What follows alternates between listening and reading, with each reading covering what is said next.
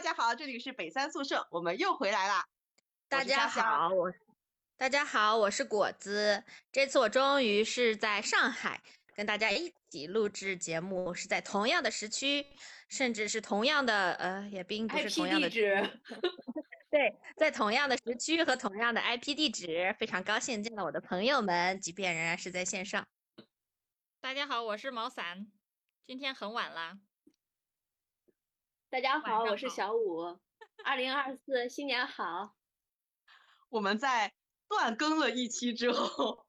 终于又和大家重逢了。呃，为什么我们断更这么久呢？是因为这次我们又挑到了一本大家都不是很喜欢的书。对，我觉得有的人就是特别擅长挑到烂书。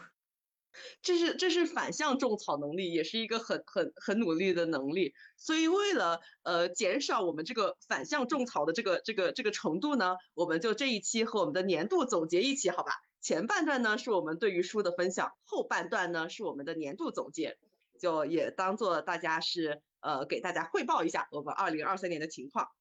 那这一期呢我们要聊的书叫《布鲁克林有棵树》。这本书其实躺在我的豆瓣收藏夹很久了，对不起，我也不知道为什么每次躺在我收藏夹很久的书它都不怎么好。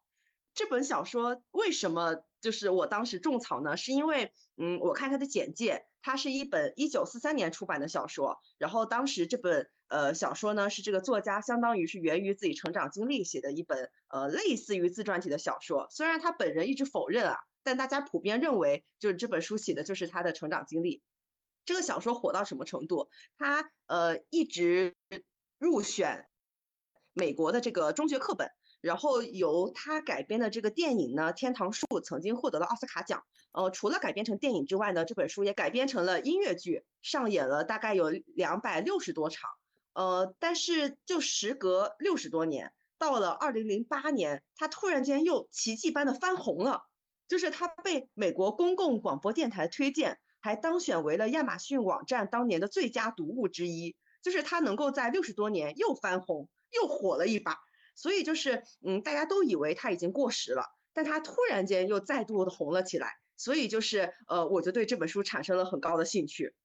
然后又入选了教材嘛，一般我觉得入选教材的书都是有些，对吧？类似于鲁迅啊这种都是比较深刻的，所以我就给大家推荐了这本书，然后邀邀请大家一起阅读。那在聊这本书之前呢，我先和大家简短的介绍一下这个呃这个作者，因为呃不是刚刚提到了这本书是他的类似于一个呃自传体小说嘛，所以这个作者呢就很关键，那就和下大家先来简单介绍一下他的生平。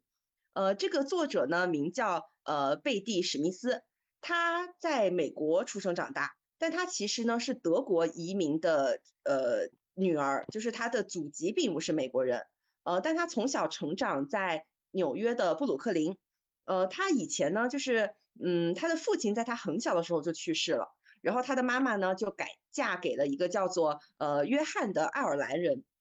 他小的时候呢，他就经常，呃，因为他们家确实家境不是很好，他就经常在附近街上的这个公共图书馆来读书。呃，虽然他家比较穷啦，但是他一直很努力嘛，他也很喜欢读书，所以学在学校期间呢，他一直呃成绩很优秀，然后表现也很出众。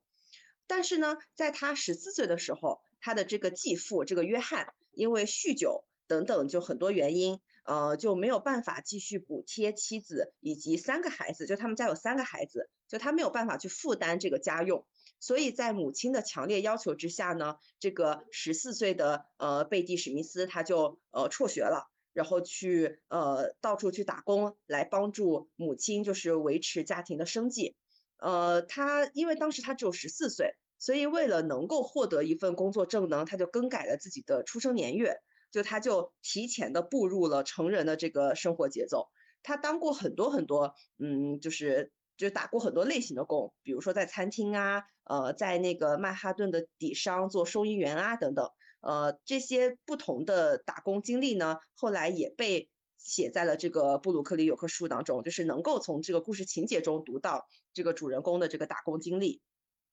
呃，最后呢，他其实是呃，就是在他的打工过程中，他成为了一个街道社会服务中心的一个成员。在这里呢，他遇到了他的第一任丈夫。这个第一任丈夫呢，当时呃就读于密歇根大学的法律专业，所以是一个比较有呃才华、有教育背景的一个年轻人。嗯，他在他二十岁的时候，他就不顾他家人的反对，是私奔嫁给了这位丈夫。当时其实他的父母是不同意他这段婚姻的，因为觉得可能各种原因嘛，不般配等等。但是他还是义无反顾私奔去嫁给了他。婚后呢，她其实呃，因为她的她本身很爱读书，然后她的丈夫又比较就是也也也这么有才华，呃，所以她就呃在她丈夫的鼓励之下，然后她就在这个大学中修课，跟她丈夫一起在密歇根大学攻读法律学位，所以也就是从此她就踏上了这个教育这条路。虽然她十四岁就开始辍学了，但是她后来就依靠自己的努力，然后在这个婚后就和她呃丈夫一起继续学业。这也是，就是她从此一步步的成为，比如说，呃，这个更高，就是更高教育背景的人啊，或者后面写作啊这样一个背景。但是呢，她其实，呃，在布鲁克林有棵树这本书之外，她没有其他的比较出名的作品，也因此呢，他一直没有被这个美国文坛所认可。我没有去，就是网上没有过多的资料讲。为什么他没有被美国文坛认可？就是包括大家对他的批评，但能够知道的就是，大家其实，嗯，因为这本书是源于他自己的成长经历，所以大家并不认可他作为作家这个身份的，因为没有过多的创作性的那个情节，所以呃，对这本书是认可的，但对于这个作者本人并没有过多的认可，这就是这也这样一个呃故事的背景。但是呢，在这本书的这个呃封面，其实有一句话。就说，呃，是在这个这本书的前言里面，这个作者呢说，小时候呢，大家将这个院里的树砍倒的时候，他心里就在想，以后不管他生活在什么地方，他都会再种下一棵树。在他八岁取得优异的作文成绩的时候，他就知道有一天他一定会写出来这本书。就这是他对于这本书的一个总结。那在聊完这个呃书之后呢，就可以自然而然的过渡到这本书的主要情节，因为呃其实就是跟他的成长经历密切相关，包括这本书的主人公其实是一个成长于呃布鲁克林贫民区的一个女孩，然后这个女孩也有一个酗酒的父亲，然后这个父亲在她年幼的时候也因为这个酗酒所以去世了。然后他的呃一家生活的也就是家境不是很好，然后经常需要比如说去街上买打折的食物，呃发霉的面包来就是嗯以便这个家庭能够度日。然后但是呢，在这个环境之下，其实他们这一家人都有很高的对于嗯跨越这个阶层、脱离这个成长环环境的渴望。从他的祖母开始，他的祖母呢就一直在呃教导自己的女儿，说你要在家里放一个存钱罐，这个存钱罐要放在你的衣柜里，要把它钉死，然后你每天可以往里面存一点钱，久而久之，你就总有一天能够买一块属于你自己的地。然后这就是这个祖母对于这个女儿的呃就是殷切的这个这个这个指导。然后他也说，虽然你不认识字，呃就是虽然这个祖母不认识字。然后，呃，这个母亲呢也不太认识字，但是，嗯，你要坚持让你的孩子读书，呃，你要坚持给你的孩子们读这个圣经和莎士比亚这两本书，可以，呃，让你的孩子就是充满想象力，然后，呃，见识到世界是更加广阔的。就是这个祖母是这么教导母亲的，这个母亲也一直贯彻这个，呃，思想，就是她一直在反复的给自己的孩子讲圣经和莎士比亚里面的故事。然后就一直在呃鼓励自己的呃女儿，就是的和儿子吧，就是我我觉得在这个书里面，这个祖母和妈妈都是非常呃乐观和坚韧的一个角色，他们对这个生活是在贫困中仍然保有这个生活的希望的，也算是一个这本书中非其实是非常正面的角色。包括这个父亲本人，虽然这个父亲客观上而言是酗酒的。但是在这本书的叙述当中，爸爸其实是一个很温暖的角色。他虽然说会在，比如说这个收入也不是很高，然后呃有的时候也不是那么的尽一个父亲的职责，但是这个父亲呢会唱歌，然后会弹琴，会给自己的女儿一起玩耍。就是这个父亲其实在这个成长生活中是一个非常非常温暖的一个角色，这个回忆都是好的。所以我觉得这是这本书一个非常有特色的一个呃。写作点，是这个虽然这个故事讲的是一个贫民窟的女孩怎么样一步步长大，然后最后通过教育脱离了这个成长环境，但是整一个叙述过程，他没有去刻意的营造苦难，也没有去渲染他们的贫困，而是在用一个非常平淡的叙述生活的方式，然后去让人展现，就即便这个贫困生活中，仍然能够有一份嗯回忆的美好。我觉得啊，这就是为啥他能够入选这个课本，因为这个课本嘛，毕竟还是要有正面的嘛，就是你不能太太太离奇、太负面，对吧？我觉得这就是为啥这本书能够作为一个少年读物，还是有一定这个乐观背景的这个意义在的。但是，嗯。这本书本身啊，因为我没有太多的感觉，因为我觉得它的叙述实在是太平淡了。我不知道你们读的时候怎么样，但我读的时候就是，我就很想一页一页快点翻过去，就每一页在我心里不会掀起太多的波澜。但是，嗯，这本书会让我想到，就是其他类似的，包括我们也读过的《天才女友》，也聊过的这本书。然后，包括我其实，在二零二三年，因为呃巧合的原因，我其实读了很多类似的书，像比如说呃安妮埃尔诺的呃悠悠岁月，或者是呃之前评价也很高的回归故里，其实都是类似的书，讲的是一个怎么样子，类似于偏底层的群众，通过教育，通过种种。实现阶层的跨越，然后他们反过来反思自己成长的这个环境。有的人呢，他会因此产生一种羞耻感，会以自己原来的成长环境为耻。他觉得我既然脱离了这个地方，我就不要再回去了。他甚至不想让别人知道我曾经来自于这里。我觉得这是一个呃比较就是一类比较典型的写作风格和他们的思想。另一类呢，他们可能觉得我从这里成长，但是我。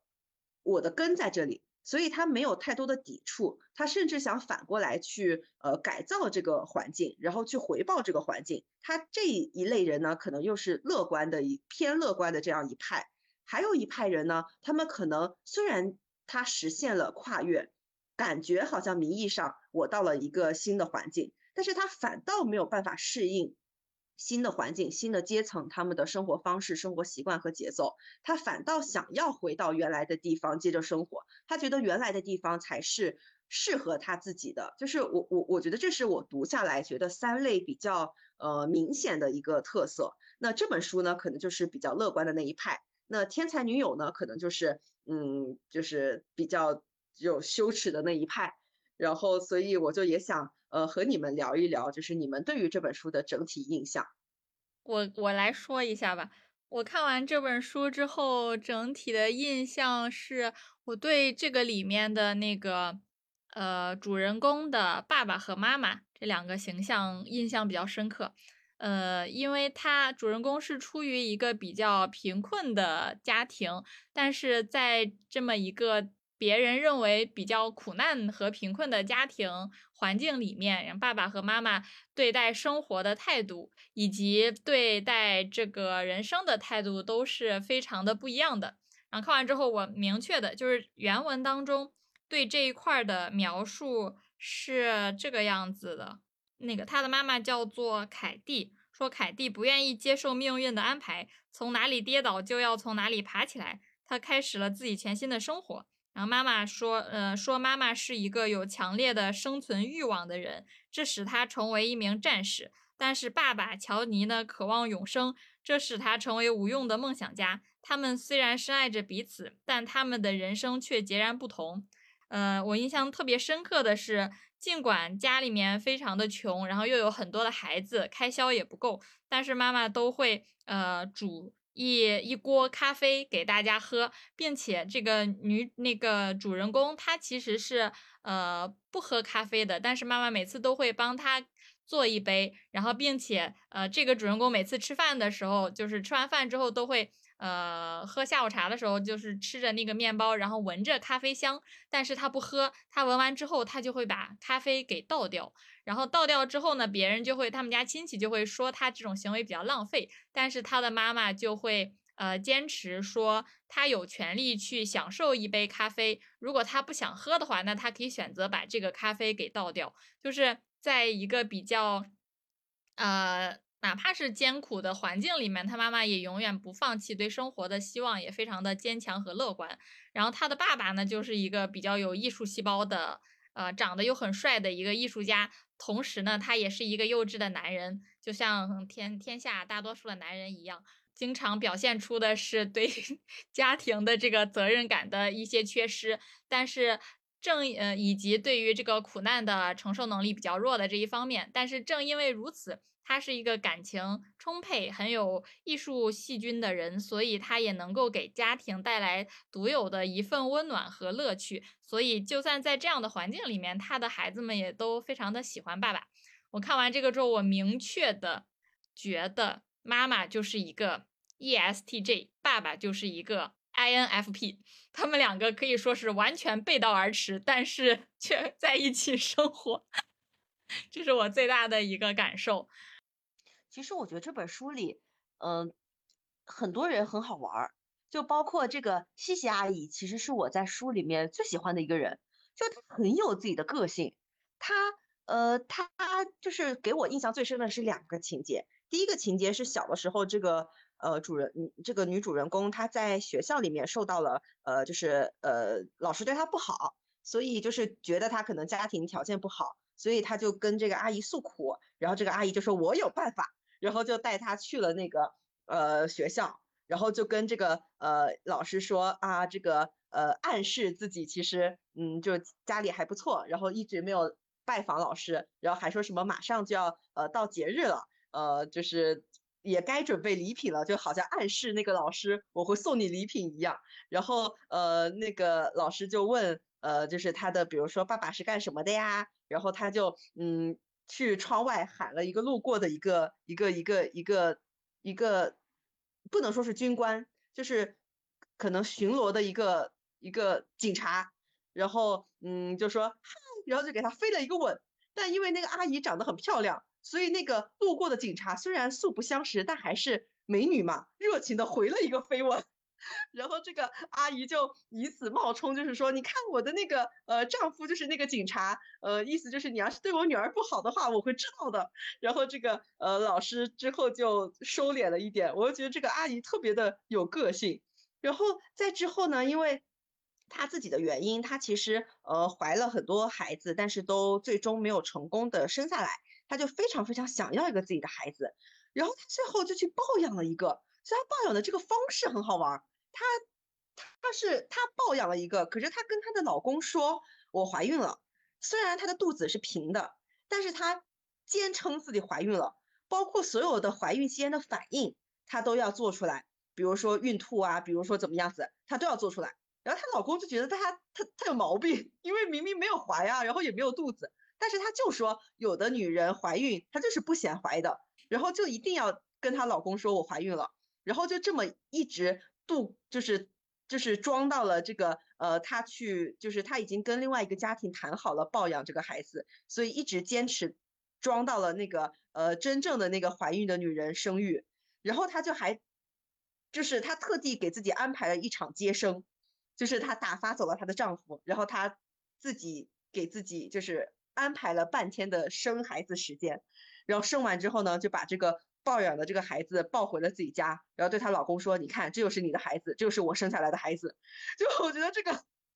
这个女性角色真的是太有个性了，就太有魅力，太好玩了。我是第一次见到这样的角色。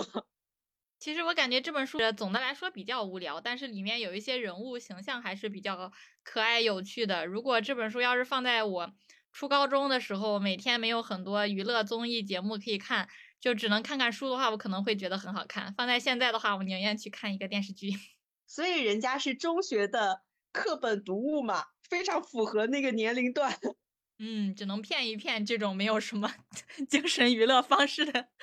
初中生。我读下来的感觉就是，它和《少年维特之烦恼》真的好像啊，就真的。我只能就是我的总结，只能是真的太适合当一个青少儿读物了。你们会不会觉得，在你们长大之后，比如说在呃北京、上海或者欧洲或者等等，因为跟家乡相比，肯定是有一定的差距的。你们在这种城市生活，会不会觉得有一种割裂感？包括跟你们呃以前的家乡或者教育程度比你们低的家乡的人，就是你们会有这种羞耻感或者割裂感吗？我先说一下吧，我我一开始会有，后来时间长了就习惯了，现在已经没有割裂感了。但是呢，我最近。就是元旦的时候去绍兴看鲁迅纪念馆的时候，看着看着，我忽然萌生出了一个想法，就是他在介绍的时候，鲁迅有一段自白，大概意思就是因为鲁迅的成长经历大家应该比较熟悉，他是能写出故乡和少年闰土的这么一个形象的一个人，所以他其实从小跟这些嗯生活的比较底层的这种。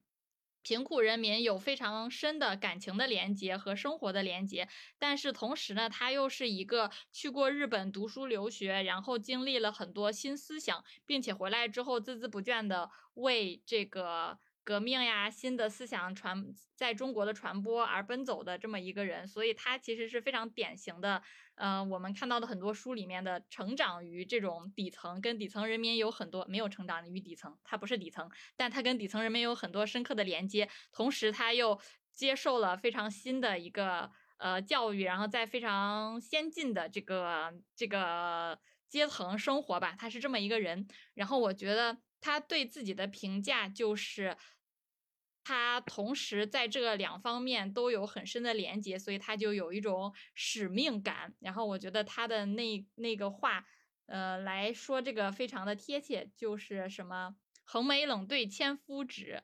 俯首甘为孺子牛”，就是他对底层人的态度是一个底层人民的态度是甘为孺子牛，就不觉得他们低，反而是想要。改变他们的生活状况，为他们而奋斗。同时，他也很看不惯那些嗯乱七八糟的人，然后对他们是一个横眉冷对呃的状态。所以我感觉鲁迅先生的这么一个状态，其实比较能够描述出我心目当中，不管是从底层还是从哪里成长起来，到了一个上流或者比较呃比较高的一个社会地位的人，他应该持有的一个态度吧。我来继续说吧。嗯，呃，我就在想这个问题。我觉得最开始就是，比如说十八岁的时候，刚刚从家乡到上海来读书，然后呃，可能会有比较大的关于生活习惯，然后稍微会有一些文化背景方面的差异，但是呢，并没有觉得呃有很强的割裂感，最多就是觉得哦，生活习惯差异很大，然后呃这边的秋天很 长，大概是这样子。然后后来呢？到了二十八岁的时候，再到了欧洲，呃，这个差异就明显变得更大了。语言不一样，思维逻辑，然后文化方式，想事情和做事情的方式都不一样。那大到这个地步，而而且又多样化到这个地步，就这个也是一个比较比较有趣的背景，因为中国是一个很罕见的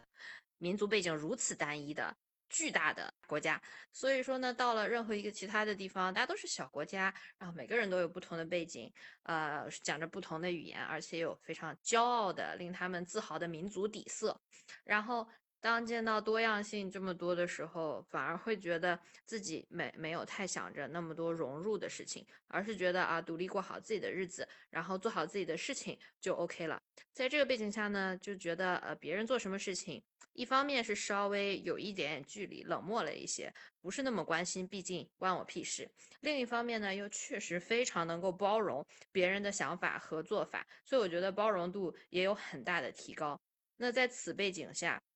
所谓的割裂感，我本来就没觉得我跟这儿是一片儿的，所以我就不觉得存在有很强很强的割裂感，因为割裂感是要有所谓连结感的，我觉得跟它断掉了才是割裂。然后我也没有觉得我跟任何地方有很强的连接感，只是作为一个人类存活在一个一个一一块地盘上，我既跟它没有连接感，也没有很强的割裂感，做事归做事，生活归生活。所以我觉得我的独立性有提高的同时，包容性有提高。至于割裂啊、连接啊这些事情，就是很很底层的事情，可能不是那种一下子能够感觉到，要慢慢慢慢来感觉体会，或者说一辈子都不一定感觉得到。但是我会觉得，嗯，包容度提高了以后，嗯，处理很多事情会觉得很轻松，就无所谓，关我啥事儿，或者是嗯都行，就是这种感觉。我觉得我和你有。类似的感觉，就是包括我在看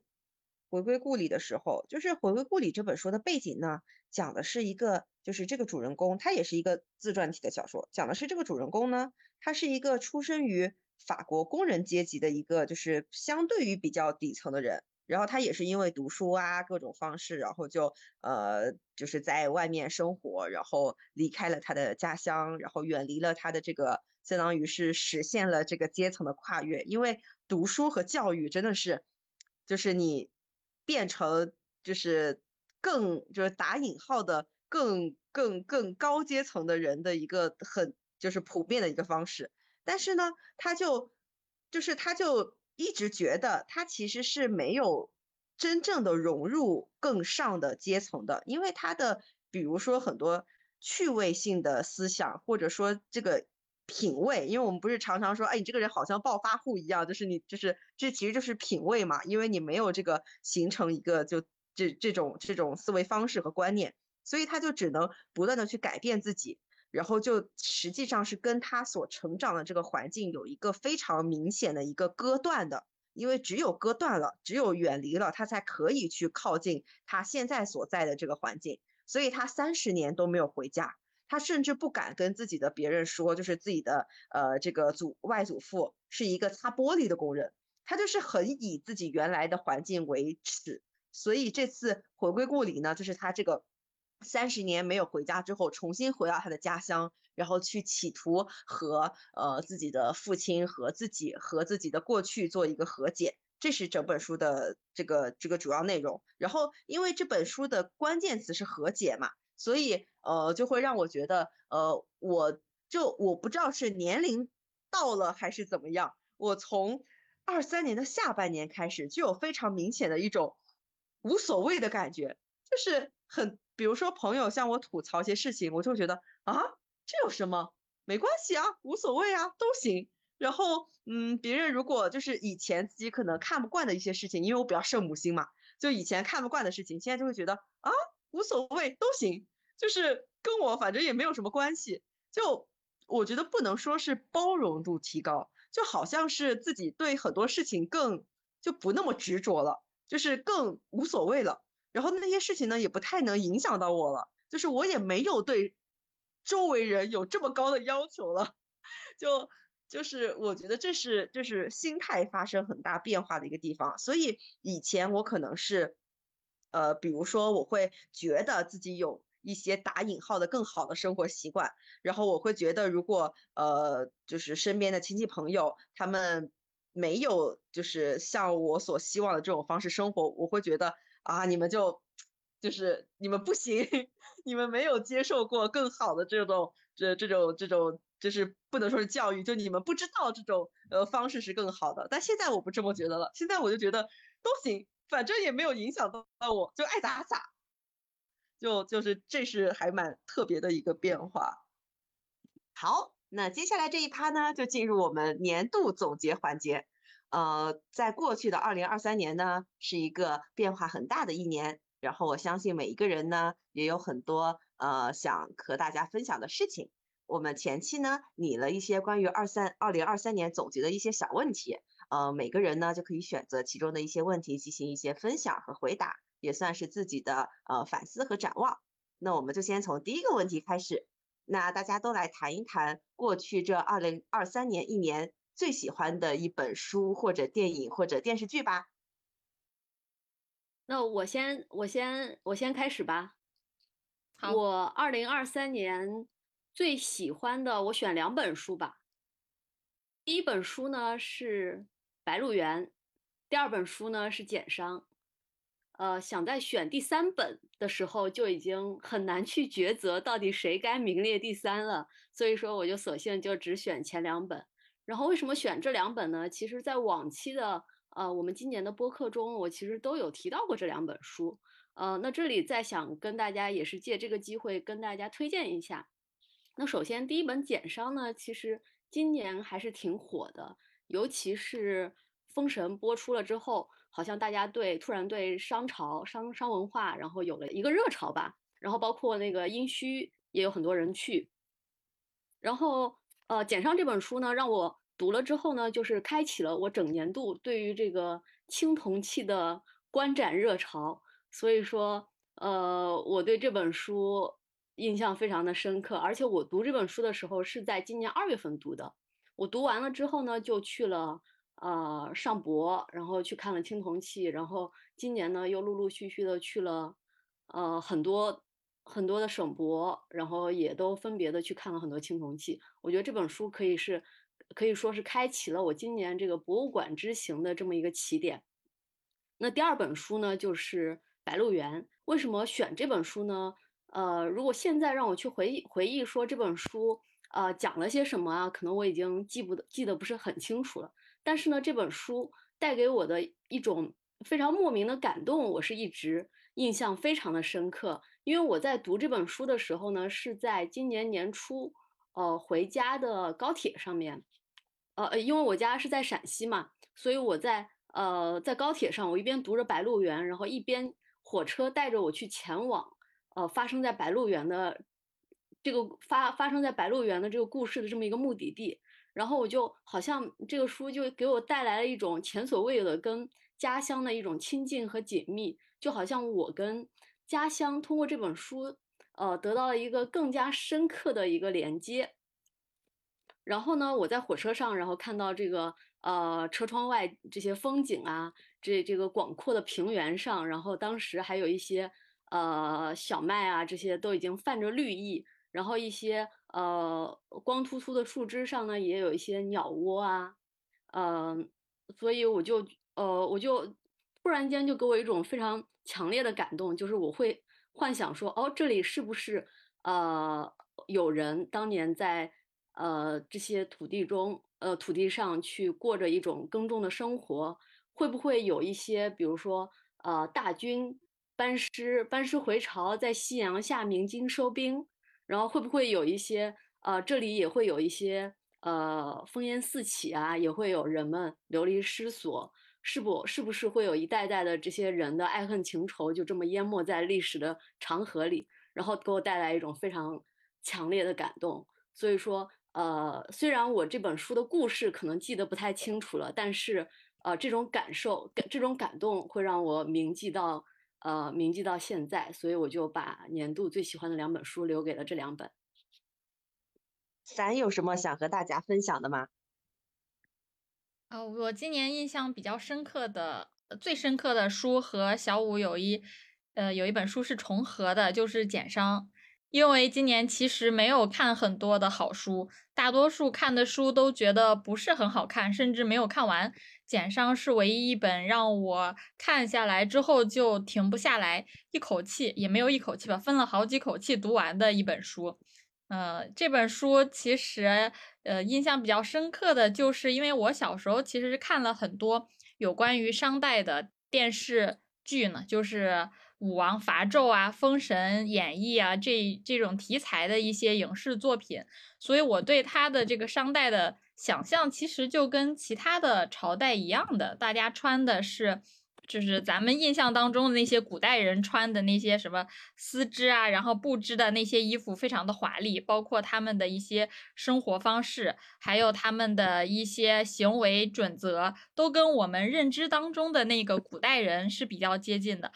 但是我看完这本书之后，我发现商代它是一个更接近于我们认为的比较原始的一个一个人的那个状态，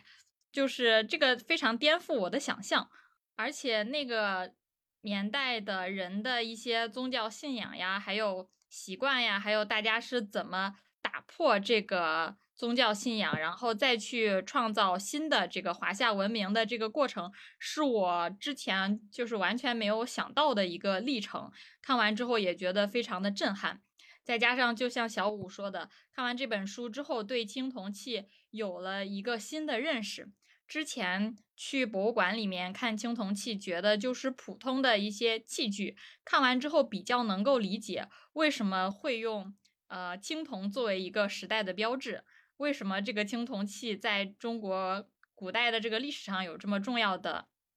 一个地位？呃，再加上我们家就是顺道又看了今年的这个我们新乡市平原博物院的一些青铜器，我就发现我们家真的好多青铜器，然后看着就很爽，也也跟小五一样，产生了对自己家乡的那种亲近感和历史感。这是简商的这本书。然后另外一个比较喜欢的影视作品，就是今年在小五的强烈推荐下，终于看了《雍正王朝》。嗯，这本书不，呃，这个电视剧不得不说，比我小时候看的什么《康熙王朝》比那些都好看。嗯，而且我看下来之后，我最印象比较深刻的就是，我觉得雍正这个皇帝是在嗯康雍前三代比较知名的人里，知名的清朝皇帝里面被。严重低估的一个人，就是那个他远不如他的爸爸和儿子的知名度高，然后所受的那个赞誉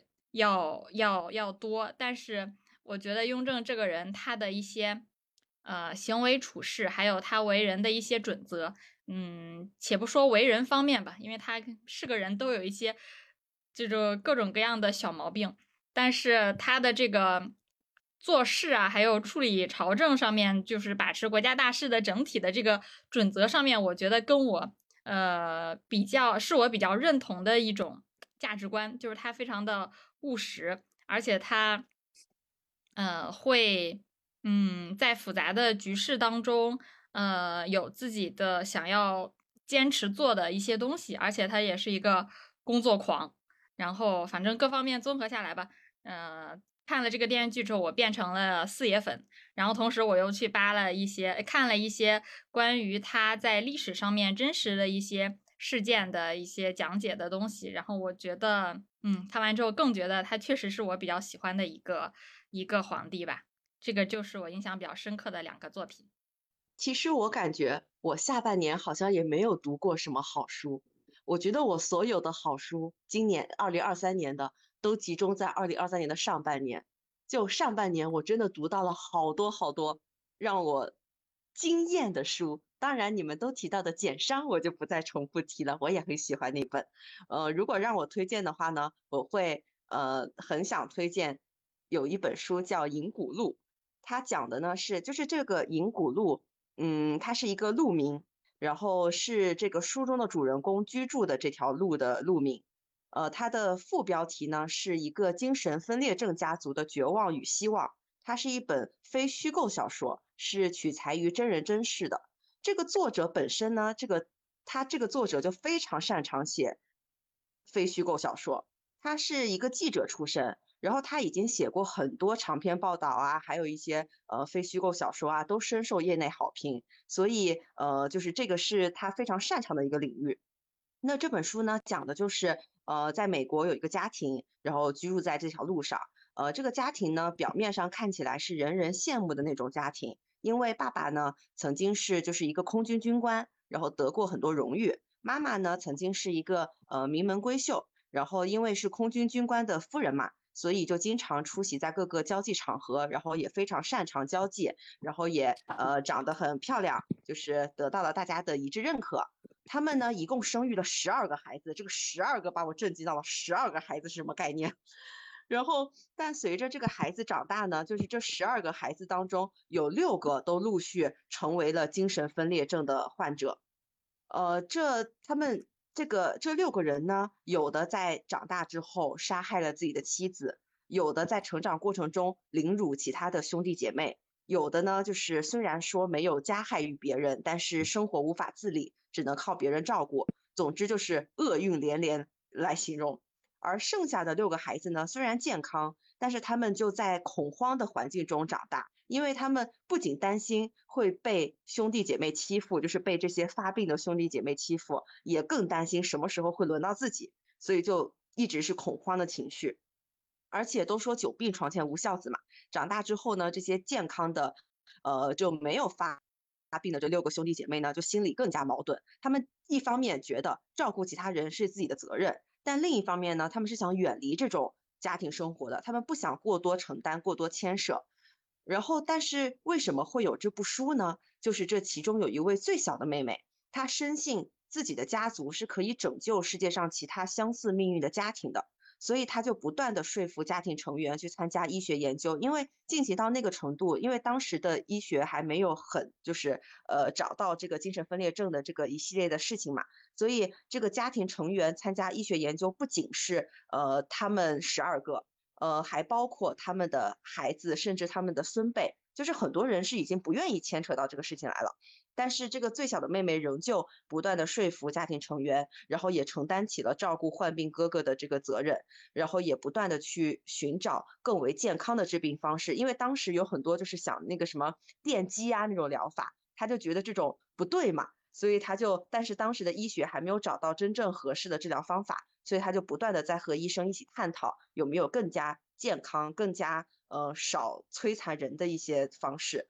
然后一方面鼓励患病的哥哥去重新生活，鼓励其他家庭成员正视这些就是这个现象，然后重新凝聚在一起，然后从各种基因啊、遗传的角度去探索这个精神分裂症的一些起因和一些措施。所以呢。在这个妹妹和这个记者的努力之下，他们就花了大量的时间，然后做了一些访谈和档案查询工作，然后花了很多很多时间去采访，比如说呃仍健在的家庭成员啊，参与这其中医学研究的专业人士啊，其他的知情人啊等等，然后并且获取了家庭日记啊一些很多资料，然后去以这个家庭为样本，去展现精神分裂症疾病患者生活和疾病本身。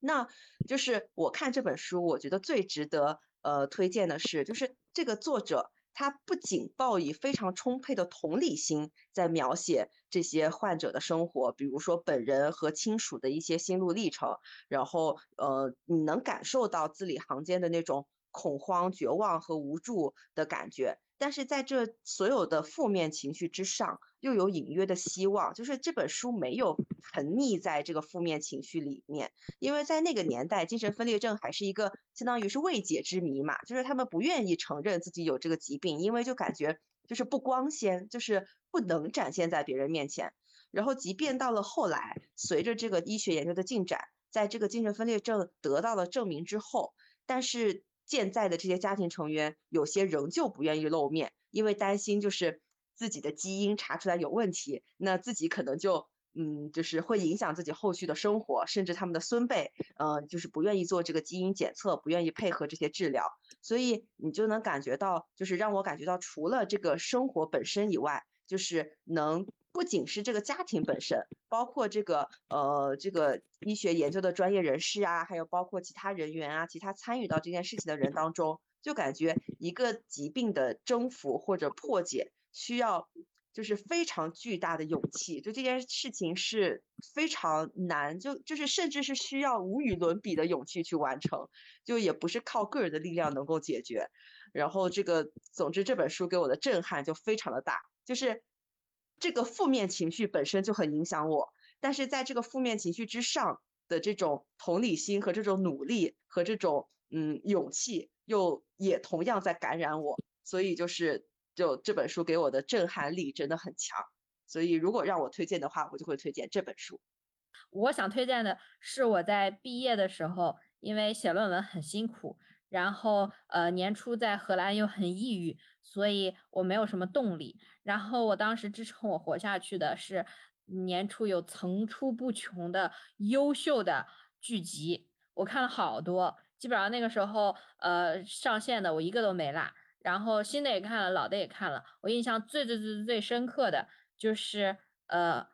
韩国的有一个综艺节目，呃讲的是六对还是四对女生，应该是六对女生。然后每对女生四五个人的样子，他们在一个荒岛，然后完成在规定时间内完成算是荒野求生这样子的任务。当然，他们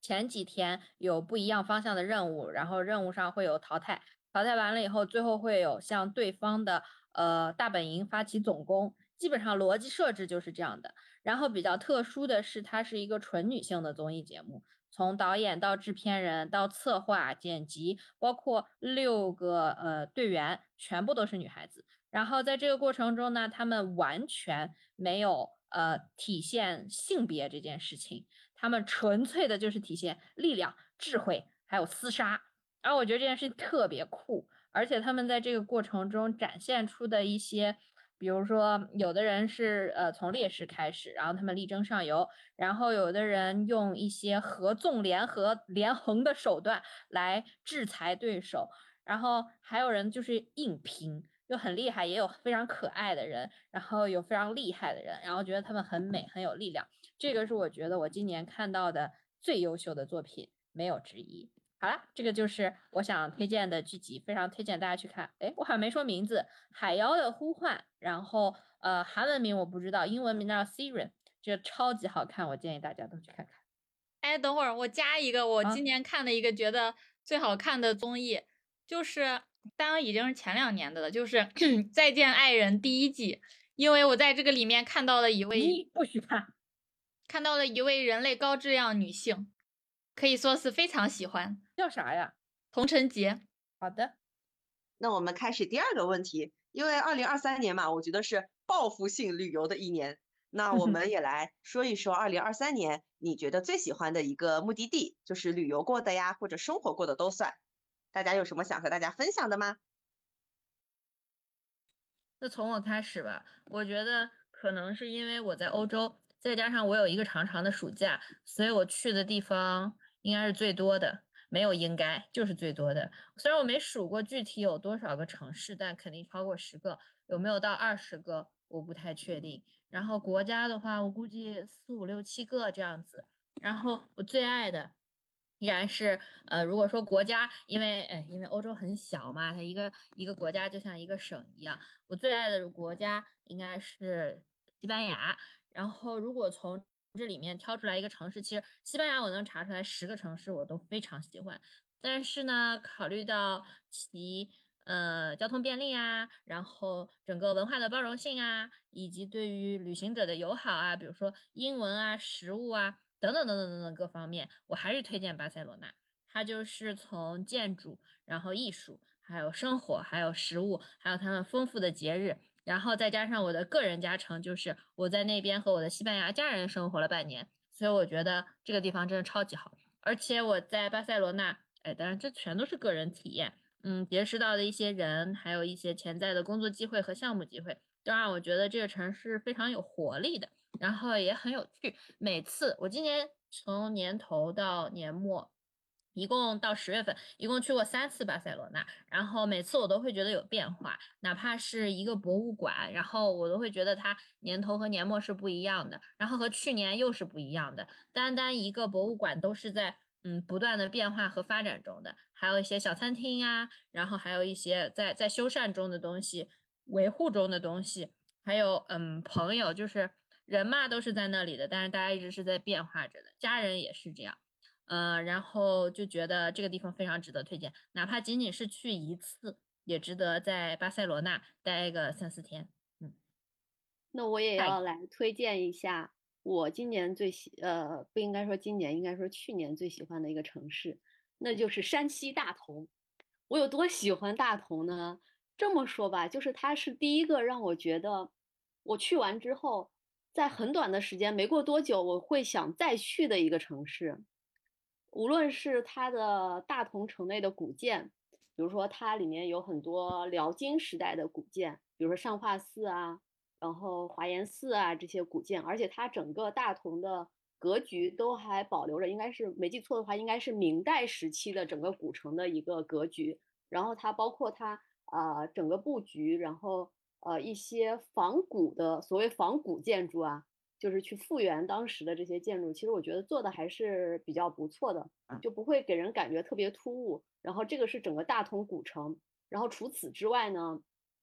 还有呃大同的云冈石窟。云冈石窟真的是我推荐大家一定要去，而且呢，现在云冈石窟它嗯可以拍照了。以前的话就是呃古建啊，然后石窟啊什么的会管的比较严格，它不会。呃，他不允许别人呃，大家在窟内去拍照。但是现在呢，山西省它整个的古建啊，包括呃壁画啊，还有那个呃石窟啊，现在都允许游客在里面拍照了，就是在不使用闪光灯的情况下。实际上就是这种也不会对古建或者说是这些石窟啊造成什么呃实质性的伤害的。所以说它开放了这个，嗯，云冈石窟。就是它整个的华美和繁复程度，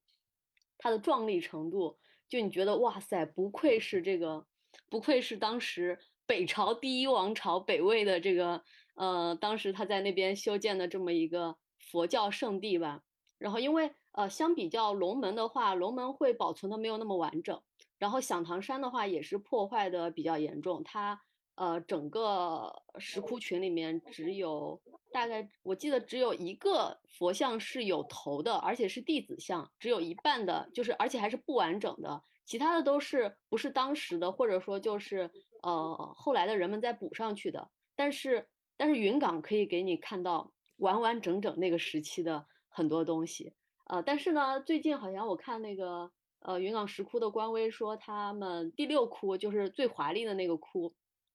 他们在进行一个呃，进行一个什么数字化的一个什么东西，所以说它暂时不对外开放，所以大家如果去的话，可以等一等，等过了这段时间之后，然后去去看一下啊。我觉得大同实在是太美了，呃，而且呢，就是为了去了大同之后，我今年就读了很多关于北朝，然后关于北魏的这个这段时期的历史，我觉得大家真的可以去了解一下，呃，这个这个这个地方。当然呢。呃，今年我觉得整个山西，尤其是这个大同旅游非常的火，尤其是节假日的时候，可能就呃人流量啊什么都会比较多。如果大家想要去一些相对来说小众，然后体验感好一点的地方呢，也有一个呃也有两个地方推荐给大家，一个是邯郸，一个是石家庄。我觉得这两个地方也非常的不错，而且人巨少。那我要补充一下，因为如果真的有人考虑去巴塞罗那的话，其实也不光是巴塞罗那，是整个欧洲。因为最近欧洲，尤其这两年的两场战争下来，移民问题啊，还有本地的生活成本问题，就是种种原因导致当地的治安变得会有一些差。然后也不用紧张，该玩就去玩，但是呢，呃，要做好一些心理准备，比如说会有小偷小摸，然后该做就是该做的准备就是要做好，呃，要防。偷防盗什么的，但是呢，也不要想着说，呃，做好了预防就不会遇上小偷，基本上是一定会遇到小偷，而且呢，也没有什么平替，就是你不要想着罗马或者巴黎会好一些，只有更烂，没有更好。所以只要想去漂亮的好吃的地方，就一定会有小偷小摸的人存在，因为他们也知道。哪里过得比较舒服？没有人会去北欧小偷小摸，因为那个地方根本活不下来。然后北欧呢，就少去了一圈，感觉也还可以，随便旅旅游也还可以，但是其体验感比南部还是差太远了。好，那我们开始下一个问题。下一个问题呢，是我个人非常喜欢的问题，因为很有意思，就是二零二三年你收到的最好赞美是什么？有没有人想来回答一下？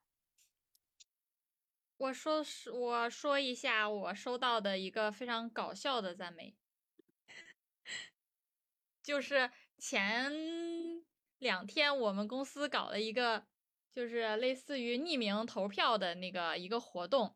然后互相给大家呃给对方写评语，我收到了一个评语，大概是呃大概意思就是那个协作方面比较好，然后给的一个评价是。卷而不躁，然后卷就是那个很卷的卷，躁就是那个急躁的躁。然后当时我看到这个时候，我心想，这并不是一个词语。这个人他为了夸我造了一个词语，也真的是用心良苦。然后我就觉得这个 这个说法特别的搞笑。然后大概意思就是说我，呃，工作比较努力，但是从来不会带动别人，就是把氛围搞得很急躁，然后一直都是很轻松。我觉得还挺贴切的。没了。好，那我们用最后一个问题来收尾，就是我们总结一下，二零二三年自己遇到的呃最大的变化是什么，然后也可以讲一讲二零二四年自己的一些展望。